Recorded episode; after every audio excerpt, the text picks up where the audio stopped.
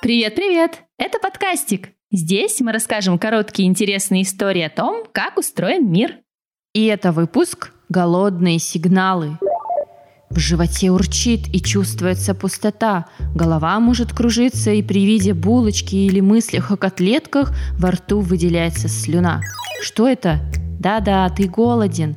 Когда в организме заканчивается энергия, то есть силы, чтобы дышать, двигаться и думать, мы чувствуем голод – Пустой желудок отправляет сигнал в мозг.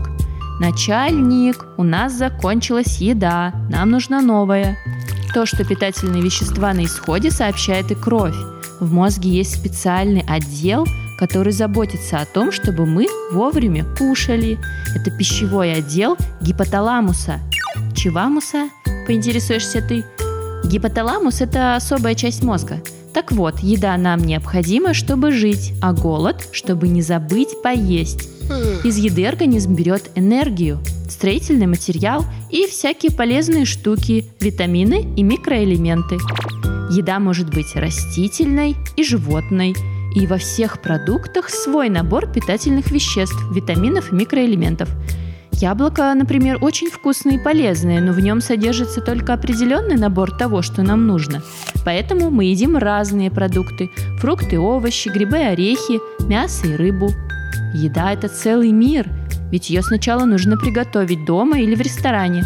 Собрать, почистить, вымыть, порезать, замешать, замочить, выстоять, замариновать, сварить, пожарить, запечь. Зачем моют и измельчают еду, понятно – но зачем ее пекут, варят, жарят и парят? Чтобы было вкусно?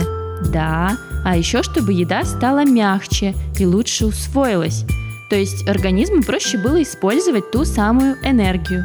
Продукты при этом еще и обеззараживаются, то есть избавляются от микробов и вредных веществ. Но еда это не только топливо, но еще и удовольствие. Почему нам нравится есть? Как мы чувствуем вкус? Слушайте следующий выпуск.